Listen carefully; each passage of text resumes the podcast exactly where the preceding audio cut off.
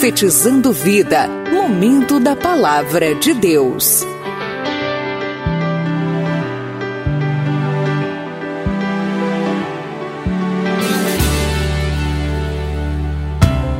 Bom dia, bom dia você, meu amigo, bom dia, minha amiga, bom dia, meu irmão. Graça e paz seja você do Café com Deus e também aonde quer que você esteja nos ouvindo.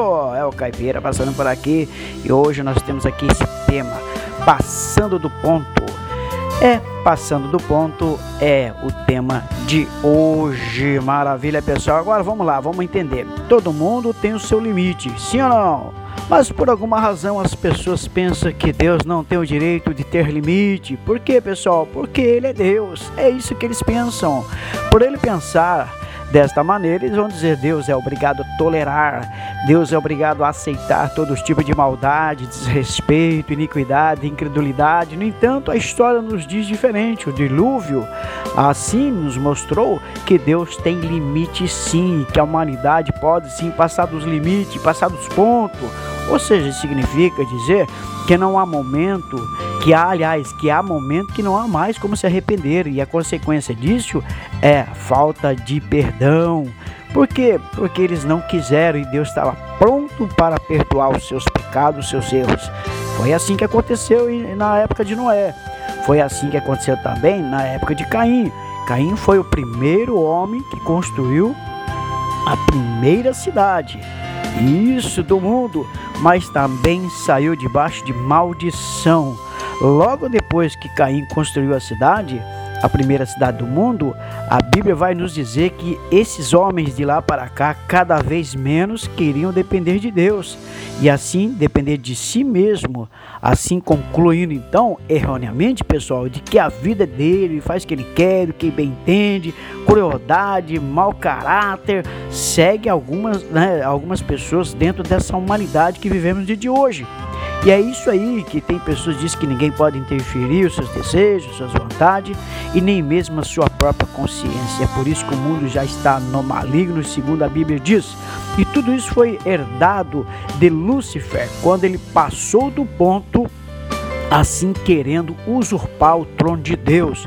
Para isso, foi-se necessário ele recrutar soldado, é, é, oferecer vantagens, benefícios, propinas e até ministério. Afinal de contas, ele tinha que ter seguidores. O reino das trevas também tem hierarquia, meu irmão. Existe representante, existe seguidores, pois a frase já estava pronta. Segue o líder.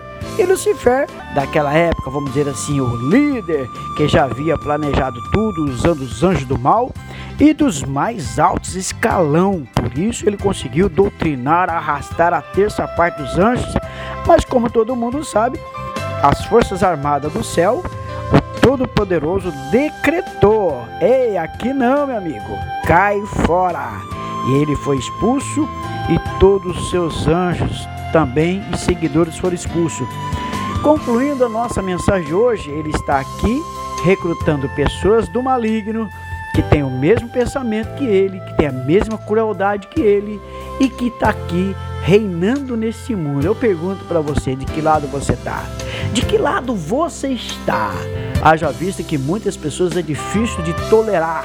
A Bíblia já nos ensina sobre isso mesmo, que nós não devemos jogar pérolas aos corpos.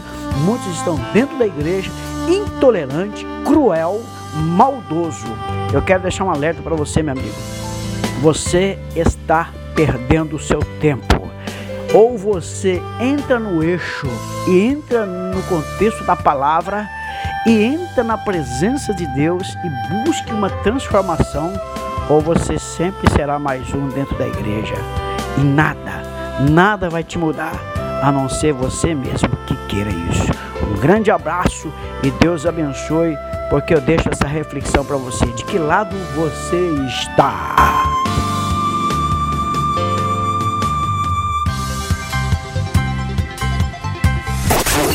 Profetizando vida. Profetizando vida. Profetizando vida. Olá pessoal, graça e paz a todos vocês que ouvem a nossa podcast. Muito obrigado pelo carinho, muito obrigado porque você tem nos acompanhado.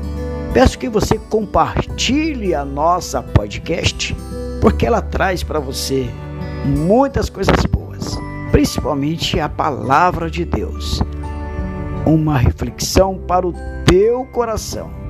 Pão diário, comentários sobre o mundo gospel. Também temos comentários sobre a política do nosso Brasil. Você pode compartilhar e fazer parte desse trabalho que nós já estamos fazendo. Toda semana trazendo para você um conteúdo diferente, um episódio diferente. Acompanhe e também compartilhe.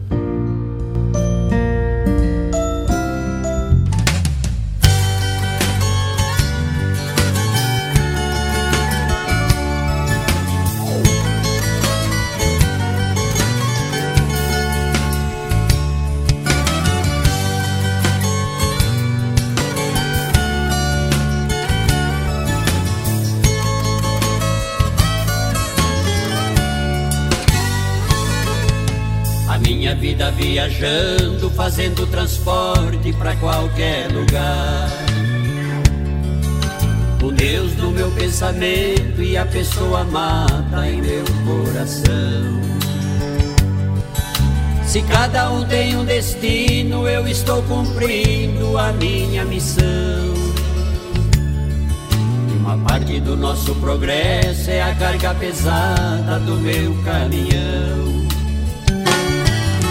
Se vejo a chuva caindo, tal e qual a chuva, eu choro também.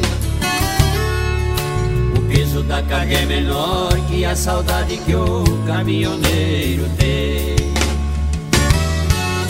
Sou caminhoneiro,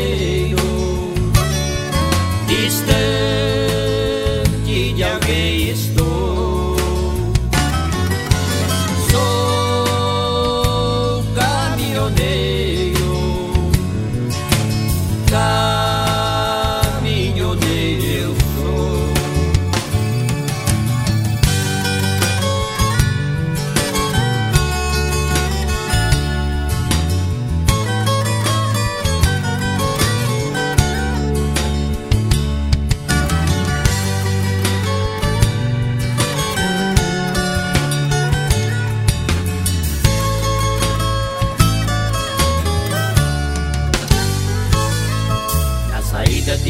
Viagem me veio um sorriso, mas aperta o peito.